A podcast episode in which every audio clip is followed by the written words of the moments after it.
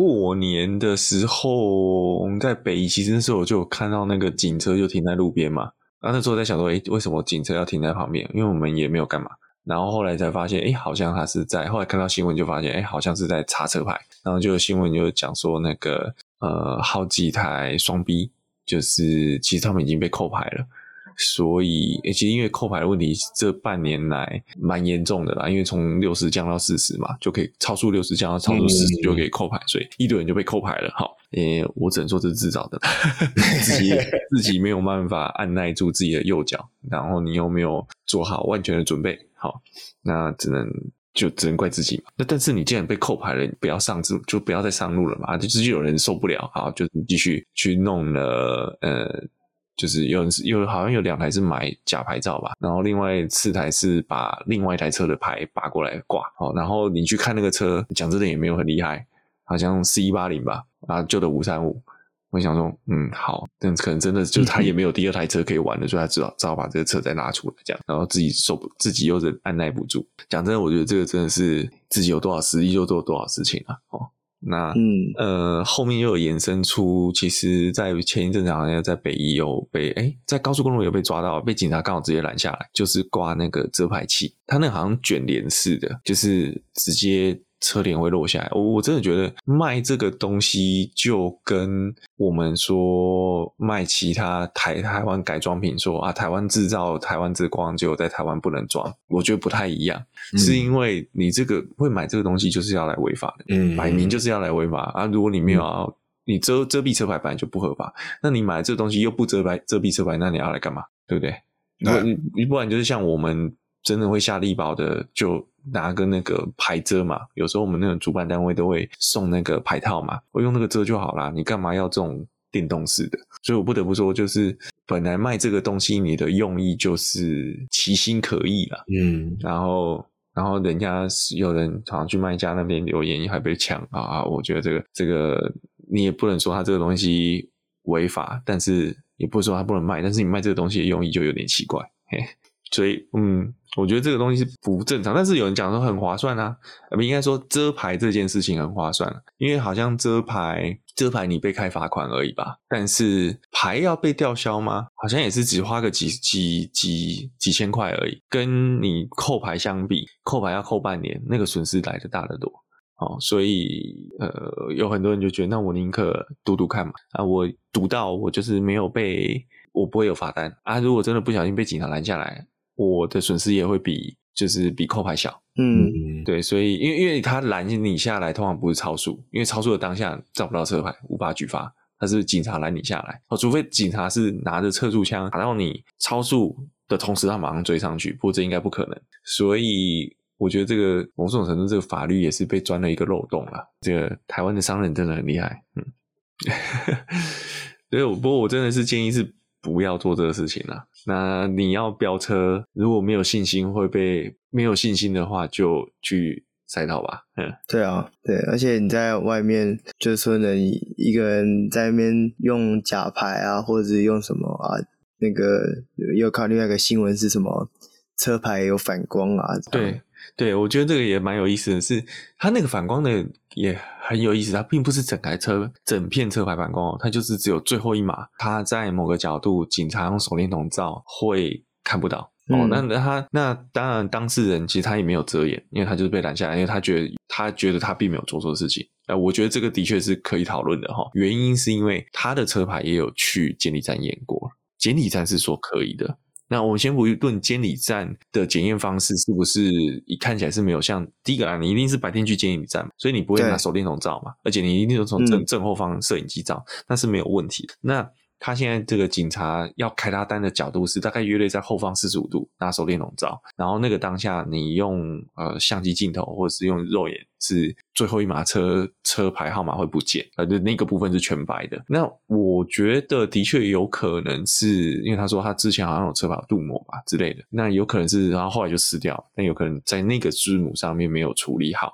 诶，我觉得这是有可能。然后，然后，不过因为他也处理了啦，也去验过车了，好，那这就论陷入一个两方的争论，就是既然车牌是监理站管理，那他也验过车，理论上这个使用方式就是视为合法。但是警察的立论也不无道理，就是他今天在某些情况下，因为我们的车牌一理应是在各个角度都要清除，不被妨碍辨识，这是法规的规定。那警察的立论，我觉得也没有错。那这样子其实比较偏向的角度，应该他算是一个检验方式不完备的受害人。嗯，但是回头还是那一个车牌好好的，你为什么会变成这样？呃，我不是要检讨他，而是说，因为他可能车子可能也不是第一手吧。那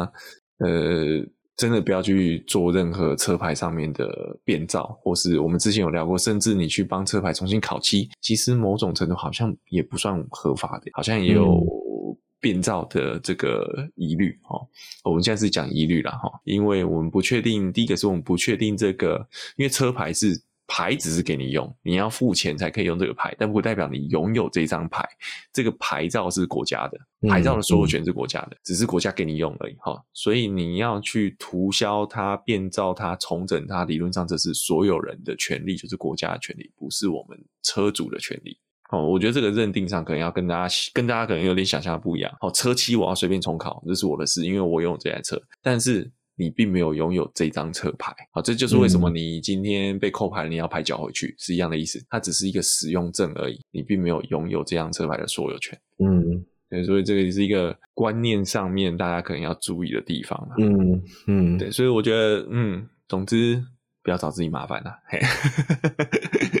就收到罚单就乖乖的缴罚单。最近我也在群组上面，呃，什么品牌，什么品牌都有奇怪的人，就是又又又有一个。那个还不是车友群组，它是经销商的群组，所以它是有点像经销商在举办活动，因为车主们的活动要邀请的时候，一个统一的联络渠道。然后突然就有一个车友就在上面 po 说，请大家转发这些什么叫做取消检取消民众检举，对付这些好好对付这些检举魔人。然后我看到就马上回答啊，你不要违规就不会被检举啊。然后你在这边发也没有用啊！你就真的有意见，嗯、这个是法规问题嘛？你就上公共倡公众倡议平台去提案啊，嗯，去那边连署啊！嗯、你在这个车友群组发这个干嘛？有什么意义吗？哎、嗯，就没有然后了。已读，已读，嘿，对，我想大家那个那个那个，毕竟不是一个那么热络，因为比如这样说，那是一个车队公关，呃，车。应该说什么？呃，经销商车队公关类似传播讯息的频道，所以其实大家也比较不会主动在上面做什么讨论啊。我就真的觉得你发这个跟老人发那个早安文有什么不同？对啊，所以好，总之你不要违规，就不会被检举。嗯、我认真就是这样讲了啊。如果你对你对法规上面有疑义，那就去找立法委员嘛。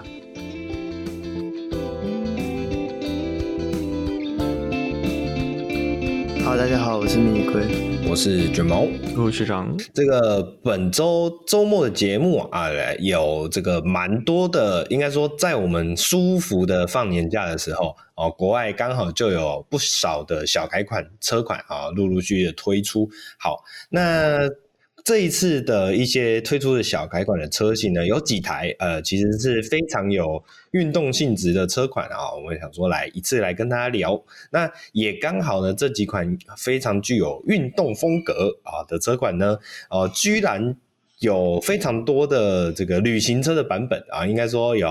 呃，几乎可以说是所谓的旅行车小改款全集啊。所以我们这礼拜就来跟大家聊聊这几款啊，令人。呃，敬畏的哈旅行车特辑，OK，哎，对啊，忽然想到我们怎么把阿塔放到新闻去，没有要在这边聊。我 我可以来告诉你一个。对，他的这个抗战莫高，对，而且而且你会听到后面会发现这三台都是德国车，阿塔还没办法，阿塔血统不纯正就对，对，血统不纯没错，就算他掺了一点血哦，这个那还是一样是一个。捷克品牌啊，没有，它是那个啦，它是领养的。哦，对对对，领养的，没错没错。好，那今天的第一条呃，第一条啊、呃，第一台车，我们来聊一下这个。首先就迎来了 Porsche 的 Taycan，Porsche 的 Taycan 迎来了这个全新的小改款啊。呃，我记得 Porsche 正式发表是三年前，大概 Taycan 不止了吧？三还四年吧？Taycan。Taycan 我记得蛮久了耶，对，还是就是呃，二零一五年发表，二零一九年投产开卖，所以已经五年了。哦、啊，很久嘞，哇，啊、这个时光飞逝啊、哦！我会这么讲，是因为我还蛮记得，就是我在前一份工作之前啊、哦，就有有一次去打工的经验啊、哦，就是。刚好那个时候就是去泰康的发表会，在台湾的发表会，呃，但是小小的发小小的地区展间的发表了，对，但是我印象也蛮深刻的。那我们来聊一下这一次泰康小改款改了什么东西？那首先映入眼帘，我最最令我印象深刻的就是那个头灯旁边的那个、呃哭哭眼哦，这一次拿掉了，那个叫什么泪痕？呃，泪痕，对，我们当时还戏称这个是超时间塔的那个金句点啊，什么泪打个岔，你当然会觉得 TAICON 好像没有那么久，是因为 TAICON 其实到二零二一年才，哦哟，没有，二零二二年才进来台湾。嗯，了解了解。所以就是嗯，台湾反而在这部分没有接美国接，哎，没有，二零二一年，二零二一年，所以反而台湾没有接美国接那么接接。德国市场接那么快，嗯嗯，哎，这其实蛮特别的，因为我记得后来后来 Porsche 所发表的很多车型，其实台湾市场很快就跟上了。哦，没有没有，这有点不一样，因为 Taycan 那时候是第一台电动车，哦，需市场需求没有那么明朗。哦，我懂，我觉得应该说很多人订车，但是台湾保时捷可能也不知道这台车在台湾卖的。会好或不好？嗯，好，然后那时候二零二一年又刚好是疫情，一九二零年刚好是疫情的状况，所以整个产能是非常不稳定的。所以我觉得以一个全新车系要导入一个全新市场，嗯，那个风险可能太高了，所以优先。排传统车型先供货为主，嗯，比如说台湾的选择啦，嗯，所以才比较晚引进来，嗯，是是是，OK，好，那我们再看回来，诶，刚刚的这个车头的造型的部分，很明显的就是那个泪痕拿拿掉了，然后呢，再来是下保杆的设计哦，原本的 Taycan 哦小改款之前的 Taycan 在下保杆的部分呢，其实是走比较多呃圆弧线条、圆润的设计，所以比较像是那种。呃，跑车的那种流线感，哦，但是在这一次的小改款之后呢，它反而使用了一些比较立体的呃造型的形状，来去呈现出这种比较呃，我自己觉得有一点点像之前是 M two 的那种感觉，虽然 M2 再更夸张一点啊，嗯，我会觉得它的设计上就是比较往帕拉梅拉靠拢哦，是帕拉梅拉，嗯，它一款小改款前的设计。他会觉得像一个跑车的车头，对对，一个性能车款。对对对，对，那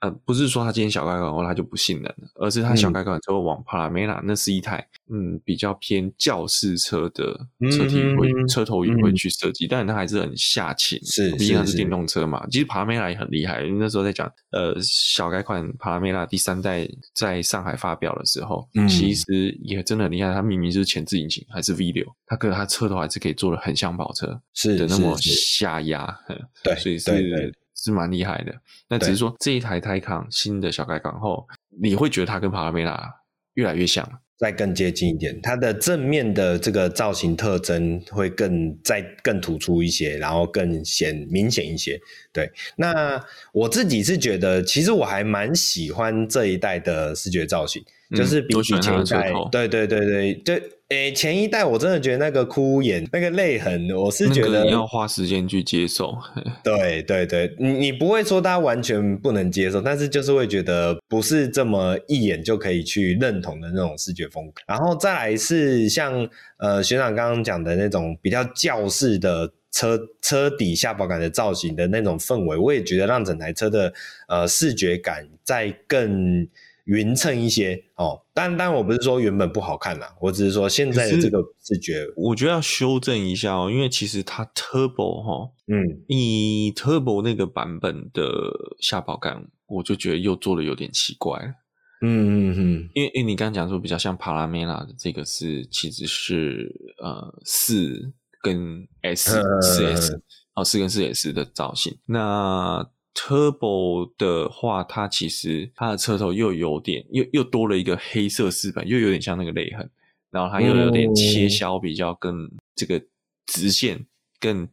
棱角的感觉。嗯哼，所以嗯。我觉得要看看是哪一些，要看车型啊，看车型。对对对，OK，好，那再来继续看下去。哎，刚刚所提到的这个是比较车头的部分嘛？呃，车尾的部分我好像比较看不太出来耶。这个车尾部分，车尾其实车尾也有跟动，嗯，但是车尾的跟动没有那么的。我觉得说相对没有那么的明显呐，嗯嗯嗯嗯，但它因为还是啊，它有一个比较大的变化，就是它车尾当然还是一体式，是，但是它车尾这次好像是可以选 Porsche 那个字是亮起来的，呃，有有，之前之前是你可以选发光版本，发光版本，可那个发光是有点像是那个他们叫什么冰钻蓝。的那个蓝色、哦、是是、哦，但是它这次是可以选的，跟你的尾灯一起发亮，就算红色亮起来，那、嗯、这个车牌、嗯、这个品牌的辨识力会更强。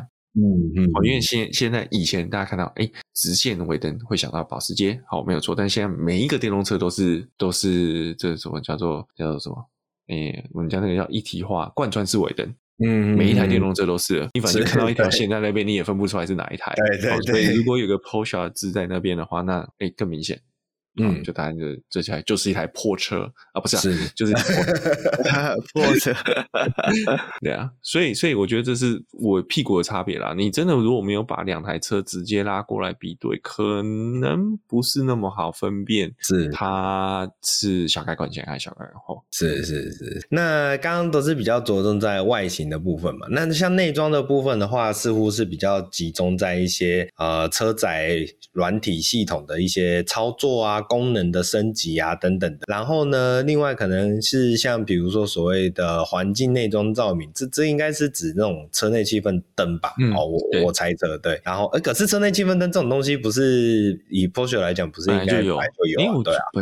嗯，不确定诶，因为没有特别去研究过 Taycan。好，OK，好，肯定没有，有一个可能是。也是选配不选配，从选配变标配，哦，有可能，有可能，或是灯色变得比较复杂一点。嗯哼哼，是是是。然后还有像是前座的电热功能啊，然后或是一些无线充电装置啊，或者是一些呃这个门槛啊，法丝纹的门槛啊，这这些小小的点缀啊，这些东西也有做一些跟动。然后呃，再来的话是动力的部分哦。呃，主动式气压悬吊已经被列为全车型的标配了。对对，对，那之前那个后驱版是圈黄式的。哦，不过这个不过对，还有这一次目前这次发表还没有出现后驱版哦。嗯，它最低规最低规格是泰康四，是是是，所以泰康没有字的那个还没有出来，但我觉得应该还是会有。嗯嗯嗯嗯嗯，是，呃，目前台湾售价里面是有公布说是有单纯的 Taycan，就是没有四的，哦，已经有出来，OK，对，嗯、是四百三十二万哦，所以这个直接突破奢侈税了。直直直接突破，对，好，那那既然我们讲到价格了，我们就来顺便的带一下啦。刚刚所提到没有后缀的 Taycan 是四百三十二万起，然后呢，Taycan 4S 是五百三十二万起，那 Taycan Turbo 哦是七百六十八万起，那 Taycan 的 Turbo S 是九百二十五九百二十五万起。九百多万，你随便选个东西就破千了。没错，没错。好，那这刚刚是四门版本啊。那如果你是看所谓的 Turismo Cross Turismo 版本的话，Taycan 4 Cross Turismo 是四百九十一万起啊，Taycan 4S Cross Turismo 是五百五十八万。那 Taycan Turbo Cross Turismo 的话是七百七十五万元起，OK，有这样的一个呃数据给大家做参考啊、呃，也就是说，其实台湾也是跟的蛮快的啦。所以台湾没有 Sport Turismo 的价格啊？台湾没有，没有看到。哎，因为之前有啊，之前之前台湾有进，台湾也没有进 Sport。哎，之前台湾有进 Sport Turismo 吗？我好像也一时想不太起来。好像没有、欸，没有，对，因为我觉得那时候好像呀，对他那时候 Stop 美国在美国洛杉矶车展的时候发表 Sport Turismo 有 GTS 的车型，那反而是台湾进了房车版的 GTS，但是没有进纯旅行车版。嗯嗯嗯嗯，是，所以变变在台湾，如果你要旅行车的 Taycan，你就只有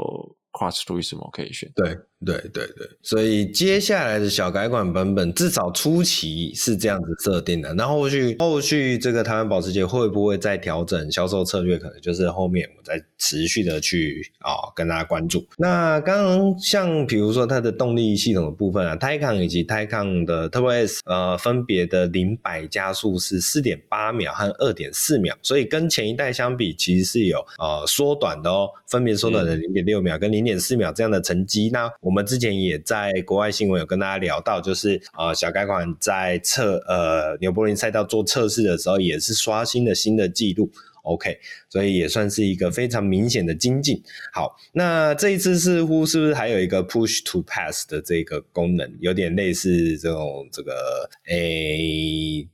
短短时间的后燃器开启的这种感觉？有没有？就就是 Boost Mode 啊。对对，之前也有大约略二十秒钟的加力模式嘛。哦，是是是是，对，它是等于是你的呃强化电池的放电能力，让它的性能可以冲刺一下。嗯、那这一代的版本的话，会是启动后十秒内啊、哦，可以有一个冲刺，然后预估在 Taycan 上面可以提升八十二匹的。呃，动力数值。那如果你是 Taycan Turbo S，在同时启用所谓的 Launch Control 的时候，甚至可以提升到一百九十匹，所以让整台车的最大马力输出可以达到九百五十二匹的这样子一个状态。所以算是呃，我我自己常常会想到这个主机版，有些人会讲说用超频功能去做，嗯、对，对对，这个感觉。可是主机版超频是是呃。呃，怎么讲？以前我们在讲超频是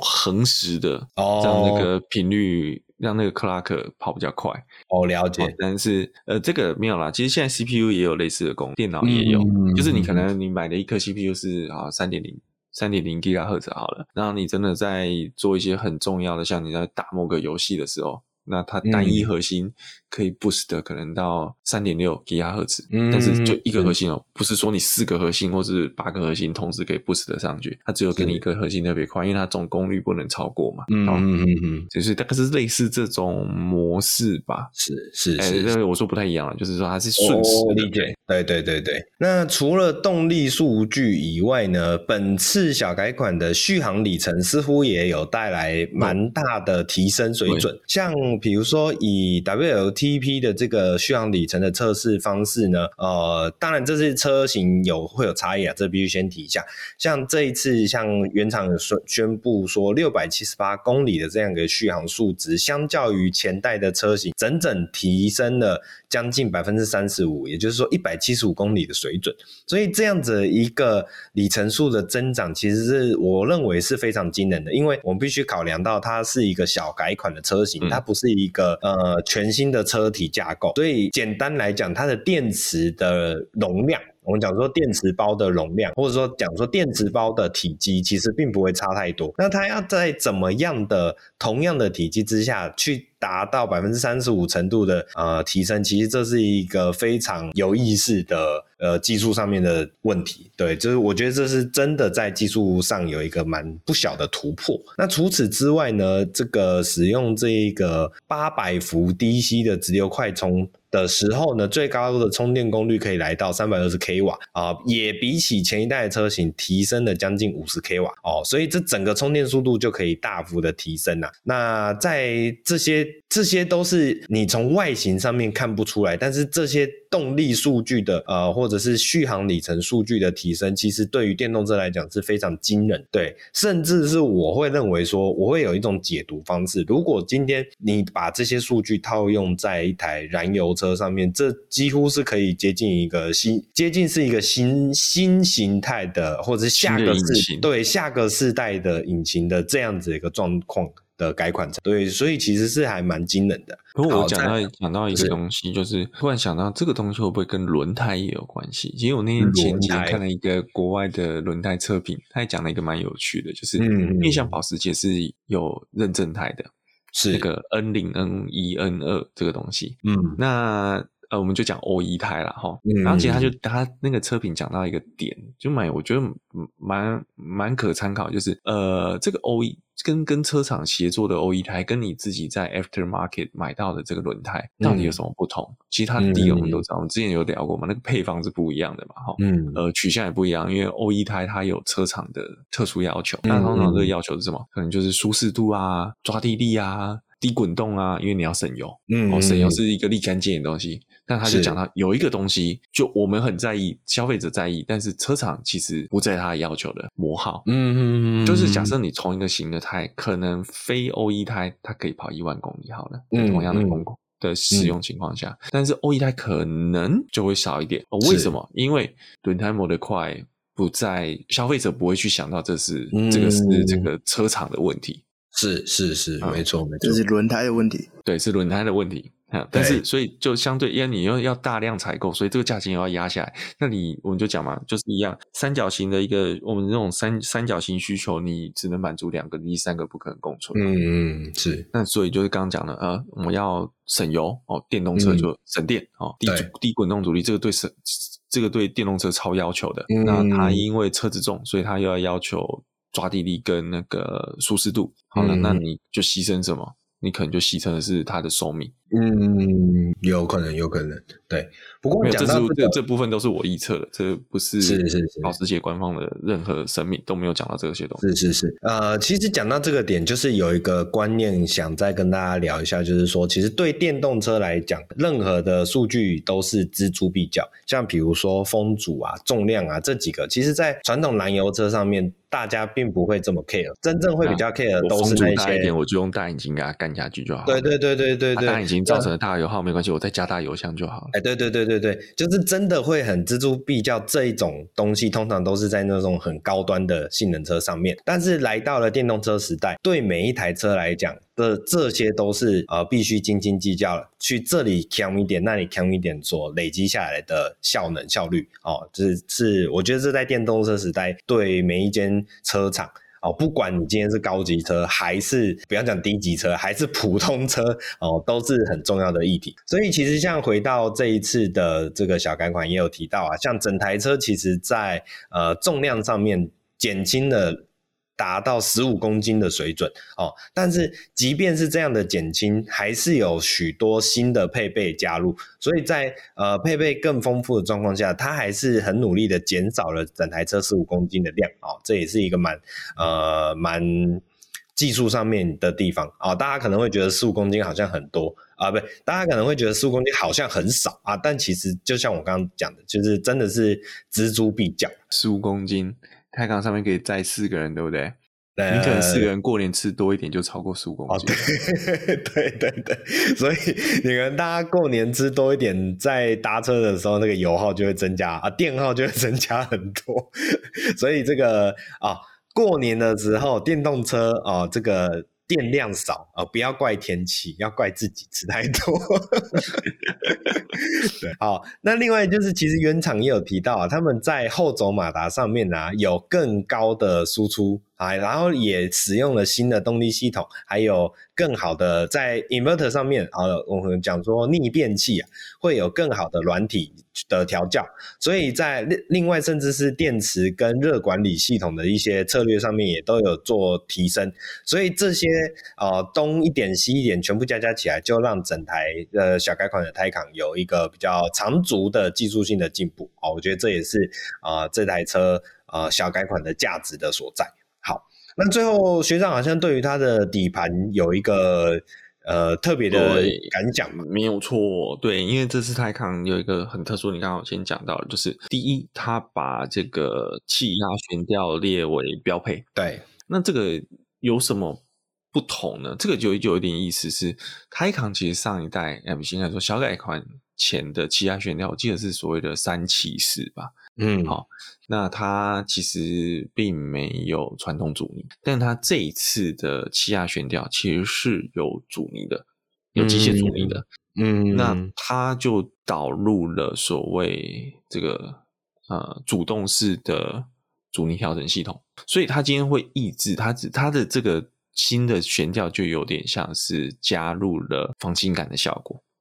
哦、所以它就也，其实它这个已经不是在德国高级车第一次出现。我们之前在讲 Benz，在讲奥迪的顶级房车款都有类似的东西。就是当你今天在转弯的时候，它的外侧轮会支撑住你的车车体侧倾，所以你车子就不会歪，你车子还是平的。然后在加速跟减速的时候，它会一样做前后的补偿，让你的车子维持水平状态，会一个比较舒适。但是我觉得这个如果只有这样做到这样，那我就觉得。那就没什么好讲的，好，呃，我们讲下一台车，嗯，但是，但是他有多做了一个东西，他就是在他在所谓舒适模式，他甚至会在加速的时候，把不是把你车子维持水平而已，他是会把你的车子往前倾，嗯，等于是减少你居直的感受，嗯、让你更为舒服。那一样，在刹车的时候，他甚至会把车子往后仰，嗯，好，去扭转你这个居直的体感。那一样侧倾的时候，你侧倾的时候，它反而我们这样的侧倾会往外偏嘛，它就有点像帮你做一个斜坡的感觉，好，让你会往内侧，往你的弯内的方向倾斜。那你人在你，因为就算你车子是水平的。左转弯，你还是会感觉到一个往右的举止，把你往右甩弯。但如果他今天车体有做一个反向的平衡，那你就更可以，就像我们在做云霄飞车这种感觉，你会觉得更好弯过去。呃，好，云霄飞车好像不太对，因为你做云霄飞车还是会很恐怖。但是 就是你会有一个呃弥补你，让你体感上面觉得不是那么的不适的主动式舒适角度上面的侧倾抑制。这个我觉得这个是就是比嗯之前在其他车厂就没有看到的，所以我觉得这蛮。蛮有趣的，值得一提啦。那到到底这个真的是不是舒适呢？呃，就要等到到时候台湾有进来试试看，我觉得才可以比较得出它跟传统所谓呃有车型一致，甚至传统车型一致的这种气压式悬吊有什么不同？嗯，是是是。好，那既然学长刚刚有提到，我们来聊下一台车嘛，那我们就来顺势来聊下一台车。对，哎，不过我刚仔细看一下，其实下一台车不能算是小改款，它比较像是一个特别版发表。哦，发布对，好，那我们来聊一下的是奥迪 RS 六 Avant 推出的这个叫 GT 版本哦，这个叫做呃 RS 六 Avant GT 啊、呃，也是目前该车型的这个最顶规的版本。那这一款 RS 六 Avant GT 呢，它本身带来了六百三十匹的最大马力以及八十六点七公斤米。呃，扭力峰值的这么样一个数据，好，所以呃，整台车的这个呃性能的强悍程度啊，可以说是呃有过之而无不及。好，那百公里加速也来到了三点三秒的表现。重点是这一款车只会有限量的六百六十六十台，对对对对。啊啊，我其实很好奇，为什么不凑六百六十六的？他们没有那个六六六的观念啊。但但是像当时这个 Golf 不是有推出一个黄三三不是 三三三特仕版嘛？对啊，那其实这如果这个 Golf 推出了三三三版本啊，那个奥迪推个六六六版本，感觉就很酷啊，很顺啊。好啦，这有可能那六台拿去做做做测试的时候不小心撞掉，所以没办法拿出来卖。好，那这个特别版本预计会在第二季开始交车，哦，对，所以很非常的期待整台。车呢？啊、呃，其实，在外观上面呢，目前看起来它有一个延续是啊呃，奥迪之前拉力某个拉力赛事九零九零 Quattro，嗯，九零 Quattro IMSA GTO 赛车，是是是，所以它本身在白色基底的车身上面呢，哦、呃，拉了一些像是以黑色、灰色以及红色这三个元素所打造出来的呃一些。呃，车身的线条彩绘，然后再来是一个蛮显眼的，就是它的白框的设定，就是它的框使用了这个全白色的烤漆，所以在视觉上也是非常的显眼。那呃，这一款车呢，据说啊，它的灵感呐、哦，刚刚有提到，学长有提到的是这个来自于一九八九年的九零 Quattro。啊，IMSA GTO 版本的赛车，另外同时也有来自于二零二零年的 RS 六 GTO 的这一款概念车，所以算是这个这三个算是一个延续性的。呃，设计风格跟设计思维，那像是这个黑色的水箱护罩啊，然后保险杆啊，让整个正面的这个大口的视觉风格更为显眼。好，因为它把这一个下保险杆的这种进气坝的部分，以及这个中央水箱罩的部分，全部用黑色的视觉串联在一起之后，你从呃视线前面的视野看过去，就仿佛就是整个大口。这张牙舞爪啊，跟车宽等宽的这样一个视觉感。然后呢，下保杆的这个呃，这个算是导流翼啊，类似这样的一个。称呼的话，它使用了红色的线条来做点缀哦，所以这个整个车身的呃性能味也是非常的十足啊。好，那刚刚所提到这个红色的线条也沿着车底的侧裙向后延伸，直接拉到了后方的尾翼啊、哦。那个后方尾翼的上方也是一个红色的主线哦，主体视觉线。哦、这个尾翼是新的哦，这个尾翼是新的，这个尾翼反而是就这台车特别的。是是是，那呃，这个尾翼有什么比较特别的地方吗？我看一下，它就是双层式的哦。如果本来的 RS 六 Avant，我记得就是一个单板式的嗯尾翼。嗯是是是，那其实双层式也很简单啦，就是为了去提供更多的下压力嘛。那毕竟这一款车的整个性能啊、呃，性能的表现就是有这么样的一个需求。你也说就是回到他当时要致敬的那台赛车，是，所以毕竟那台赛车嘛，赛车就会有一个凸出来的大尾翼。对对对，没错。没错，哎，提到这个，另外一个就是像比如说在轮拱的部分啊，也做了一个前方轮拱也有做了一个非常大的通气孔，嗯，对，所以这个通气孔可以让这个像是刹车冷却的性能等等的都可以有更进一步的提升。另外就是好像这台车的蛮多车身材质都改用了碳纤维，所以整台车的重量哦，来进一步的做轻量化，来达成这个呃性能的诉求。另外有，我觉得一个胖子跟一个减重的胖子，他还是胖子，他还是胖子，对，没有错。然后另外有一个点，好像是一般版本的 RS 六 Avant 好像是有行李架的设定哦，但是这在这一个 GT 版本就是直接取消掉了哦，就是一个赛车怎么可以有行李架呢？哎，赛车也是有背书包的需求啊。对，我自己是觉得，搞不好还是会有人手痒，就把它架个书包在上面的啊。还我我觉得还是蛮有可能。可这样不就要钻孔？而且我也在，嗯，对啊。哎，是有那种不用钻孔的行李架吗？没有，你还是要锁点啊。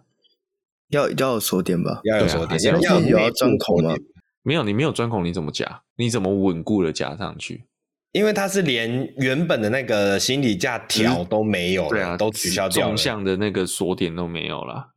夹具的位置都没有。而且我觉得你这台车就是想要限量六百六十台嘛，对对，应该也没人会想去动它，没有人会想去动它，对，好。那另外的话，内装的部分呢，就是有一些缝线的视觉的调整啊，还有再是座椅的部分有特殊的刺绣啊。然后另外有提到说，中控台上面会有专属编号，因为刚刚有提到这台车是六百六十辆的限量额度嘛，哦，所以就是车内就会很明显的去看到这台车是。编号几号的版本？好，那动力的部分就是使用了四点零升的 V 八双涡轮增压引擎，同一颗，对，同一颗，但是它就是经过调教，调到了六百三十匹以及八十六点七公斤米的版本。那其实对比一般版本，有将近三十匹的增幅，以及五点一公斤米的扭力增幅这样的一个特特色。我觉得这个就是个这个只是形式啦，是是，是，因为它一定要多一点。但是它可能也没有办法多太多，对，因为其实本来本来那个这个这个呃 RS 六 Performance，嗯，也就是多三十 P，，嗯，所以其实原则上它的弱点跟 RS Performance 差不多，可它可能通过轻量化来得到更好的表现，嗯哼哼，是是是，了解了解。好，那最后这一台车呢，呃，目前的售价啊，在德国为。个十百千万十万二十一万九千多欧元，所以折合台币大约是七百四十万元啊。好，那当然啦，如果这一台有机会进来的话，绝对也不是这个价格了。不过，如果单纯看七百四十万的这个版本的话，两位觉得它的呃吸引力哦，这个吸引力对两位觉得如何呢？六百三十匹的这样一个性能版本的旅行车，嗯、我，我会选一般版吧。你会选一般版哦，呵呵，是因为这这个这么限量，不太像是买来开的。哦，我懂，我懂，我懂。而且还有就是，通常这种车应该发表即完售，哎，哦，对，也是啦，也是。OK，好啦，那这也是一个这个我们讲说西装暴徒，OK，呃，非常有性能强悍版本的旅行车啊，德国旅行车啊，来这个发表来跟大家做分享。好，那下一台应该就离大家再稍微近一点的，那一样也是具有德国血统的旅行车啊，那就是 BMW 发表了全新的呃五系列，好，以及 i 五的，这个真的就是改款了啊，这就真的是改款了，没错。好，那这个其实在啊呃五系列跟 i 五这这一款 Sedan 版本，我记得前阵子才有跟大家带到嘛。那最现在则是正式发表了这个呃 Turing 的版本，然后呢，呃，其实在外观上面主体上都是延续了 Sedan 版本的造型设计的细节，比较没有什么太大差异啊。但这个当然指的是车头的部分啊。那呃，车尾的部分则是有一个跟前一个世代的造型上面有一个比较明显的差异版本，差异的样貌。那这个差异的样貌，待会我们再来做比较细的描述。好，那这一个世代的五系列的 Touring 以及 i 五 Touring 呢，在车身尺寸比起前一个代前一个世代的版本有所放大，所以在车长的部分啊，车长、车宽、车高的尺寸分别是五零六零啊、一九零零以及一五一五这样的这个数据。那轴距呢，则是来到二九九五，也比起前一代。增加了将近二十 mm。那这个以旅行车来讲呢，行李箱容积当然是呃，当然是有不错的空间表现啦。啊，在一般情况下是五百七十公升，然后做后座分离式倾倒后可以增加到一千七百公升。那也配备了所谓的电动尾门哦，这样的一个设计。好，那。我们来回到外观好了，哦，外观的话，其实就是车头的话，就是延续 Sedan 版本嘛。那呃，比较值得庆幸的是，这个车头哦，虽然鼻孔一样是放大了，但至少没有走哦这种所谓的直立式的大鼻孔。OK，那是一个稍微有点不幸中的大幸。好，他的鼻孔还没有变成肾啊、呃，对对对，他他的鼻孔还没有挖的那么久，对。不过在车尾的造型的部分，似乎是有人蛮有意见的哦。对对，好啊，两位想要先来发表一下对于车尾的意见吗？这个车尾就很像我们刚刚在新闻讲到那个 C 叉七十哦，对对对对对，那个对对对对有没有？对，没错，这个厚重感，我觉得主要是来自于你的后窗玻璃在整体视觉上是比较小，然后、嗯、呃，玻璃以下的这个车色区域来的非常的高，然后被非常的厚、嗯，所以整个视觉感就会比较比重会比较放在呃下方的这种感觉，就它没有现行五 Touring 那个利落的车尾。嗯，它就有点像我那时候第一个时间看的想说，什么时候 B N W Touring 的车尾往奔驰 Estate 靠拢了？嗯，我们那时候就讲说，哎、欸，三个德国车厂的旅行车啊，豪华车厂的旅行车，E A 二 B，对，呃，奥迪的大概是大家比较喜欢的啦，哈，嗯，就是它写背写的很漂亮啊。那时候大家就说，那个奔驰就相对是最老气的，嗯，最不像运动车款。它就像一个老人车，那一样。这次五系列的，我觉得就设计的稍微过于厚重圆润了，嗯，反而没有上一个四代五系列 Touring 的那个利落感。对对对，我现在稍微比较了一下跟前一代的视觉感，我觉得有两个特征点，一个就是刚刚有提到这个玻璃确实在视觉上有缩小了非常多哦，前一代 Touring 的这个后窗玻璃的面积啊，在视觉肉眼辨识上面是比较大的，而且是不只是比较呃左右比较开阔，上下也比较形状也比较方正。OK，所以那这一在这个时代的时候，玻璃的边界，尤其是下方的两个角，它其实是有做一个呃比较圆角的收敛，但是因为这个圆角的收敛，就导致你的整个车身的车身色的部分，整个就往上拉了，所以就我刚刚我们所提到这个厚重感的感觉。突然想到那个阿北内裤拉很高那种感觉。哦，对对，有一点，有一点，对。裤子不是内裤，阿北裤子拉很高。对，阿北裤子拉很高。对，然后另外一个，我觉得是视觉感也。变厚重的一个原因就是它的下保杆，下保杆的这个黑色的塑件的那个视觉处也是一样往上的，不过往上提升。这个就不是五系列的问题了，这个是新世代 BMW 我觉得都有这个状况。哦，对耶，对耶，你这么一讲，确实就是二系列，对不对？M2，嗯，啊，那个二二零，对对，这个这种。情形出现啊，就是、或者是休旅车系统，嗯，对对对对对，就是他很刻意要把 diffuser 的造型做得更为显眼啊，可是同时就会变成电车，你也知道这 diffuser 没有什么用啊，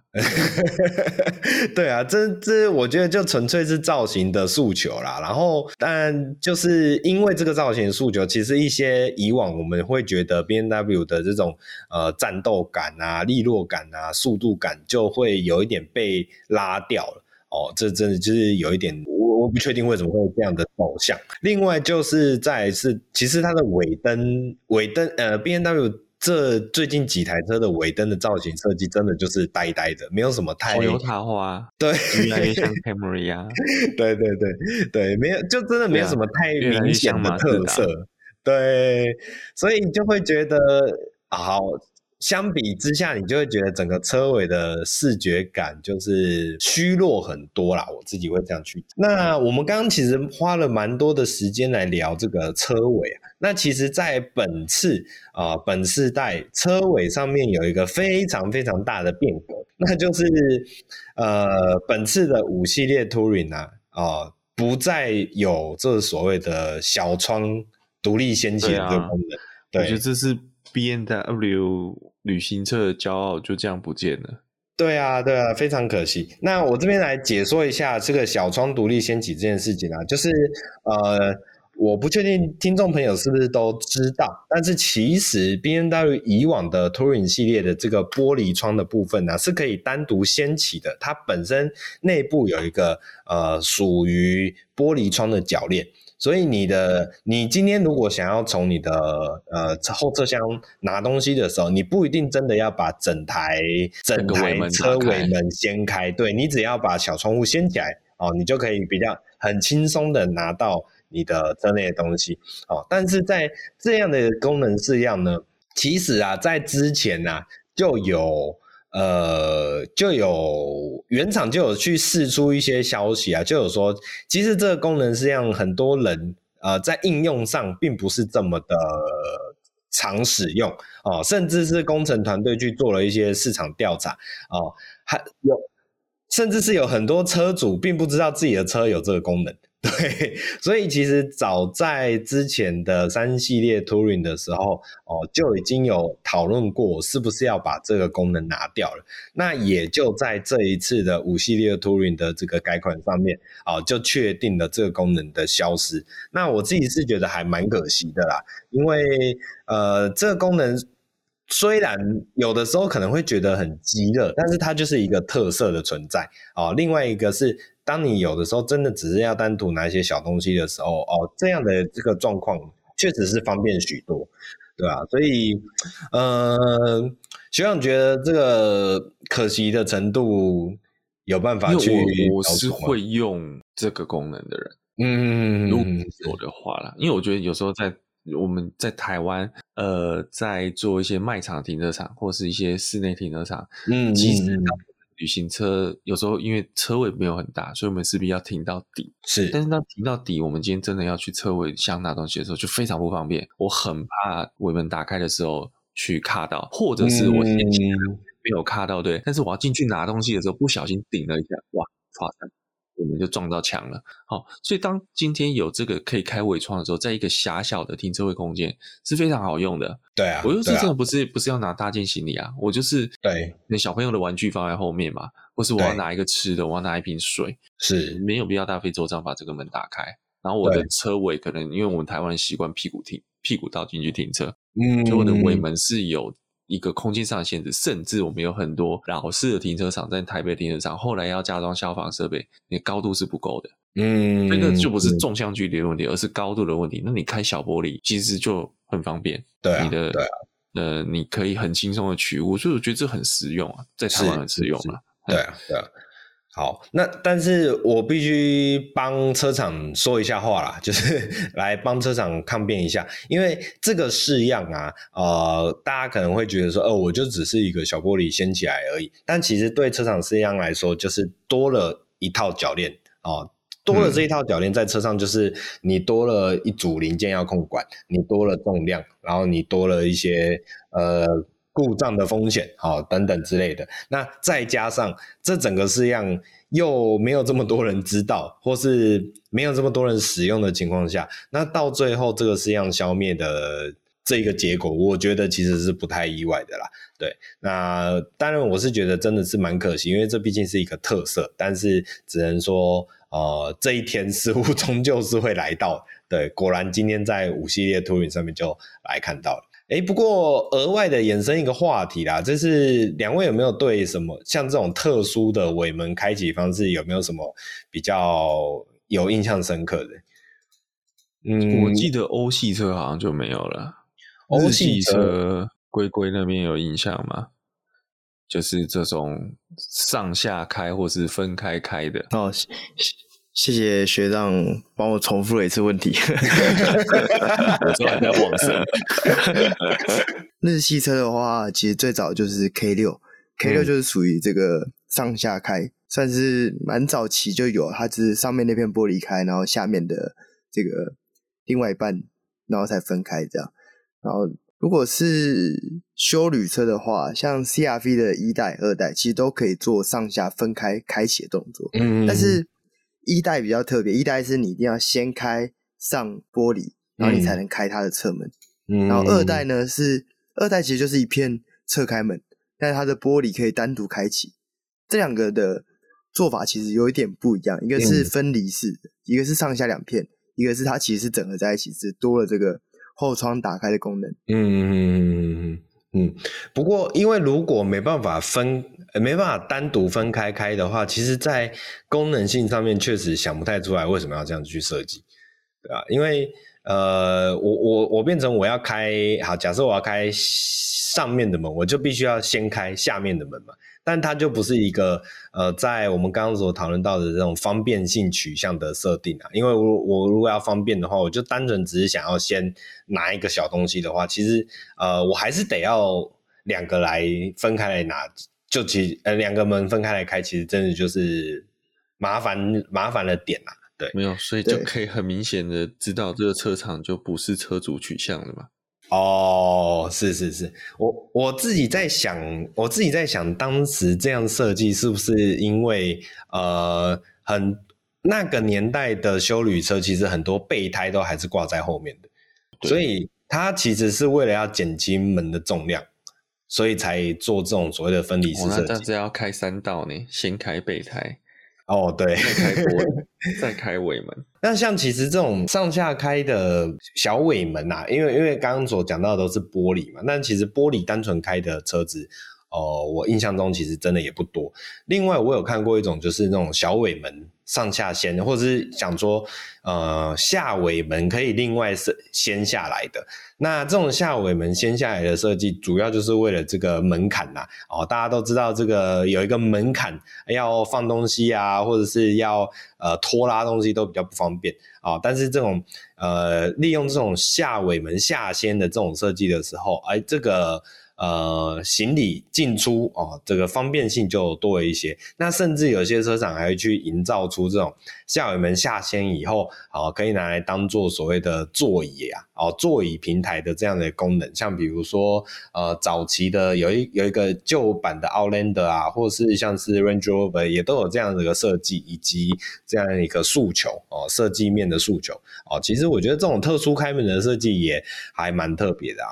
通常这种下掀门以前比较常出现都是，我不不也不是讲以前了，现在也是，嗯、就大多会看到，就像皮卡，因为皮卡就有点像货车嘛，对对对，货车的床板。SUV 比较少看到，对对，呃，SUV 这样做会有一个问题，就是呃，因为你 SUV 它本身就是一个车体嘛。那一个车底它会去形成一个车厢空间。那如果你做了这种下尾门的铰链设计，啊，那就会变成你就是就像我们刚刚讲的，你就是要多一套铰链。好，那多一套铰链。那也就算了，另外还得要考量的是，因为刚刚学长提到的皮卡，它本身车厢就是外露的，但是如果你今天是 SUV 车体的话，它就必须考量像 NDH 隔音啊、防尘啊，哦，甚至是这种所谓的这个胶条，那个防水胶条。哦，就是得再多做一圈，因为你那个地方也必须要防水哦。如果你没有做防水，嗯、就是开一开下个雨，然后你放在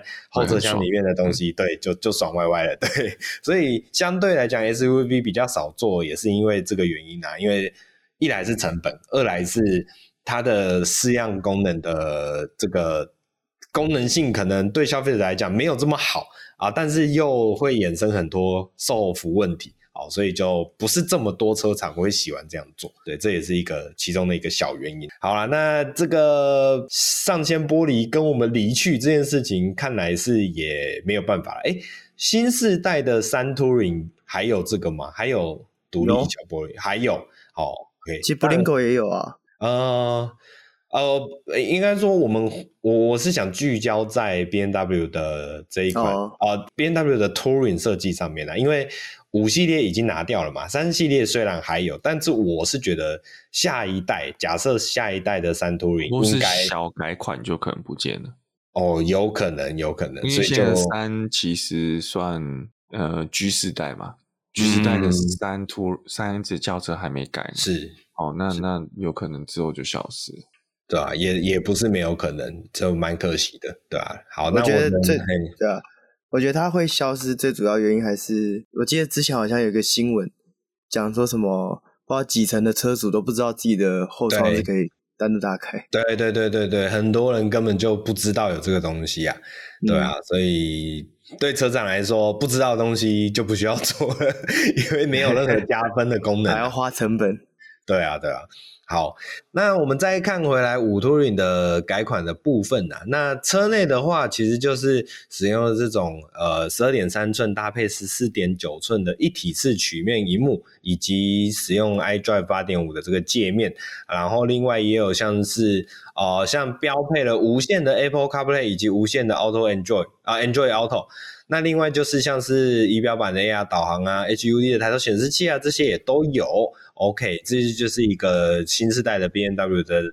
内装啊，然后这个大面积的设计，哦，基本上就是这样。我觉得 BMW 内装，呃，也不会有什么太多的差别。好，那本次的动力选择呢，以燃油车来说，有 520D、520D xDrive。啊、这个使用的是四缸涡轮这样的柴油引擎，以也配上了所谓的四十八伏轻油电。那呃，有一百九十七匹的马力和四十点八公斤米的扭力。那以及六缸柴油引擎的五四零 D xDrive。那还有一个搭配 PHEV 动力的五三零一以及五三零一 xDrive 这几个这几款车型。哦，所以首发动力编程应该跟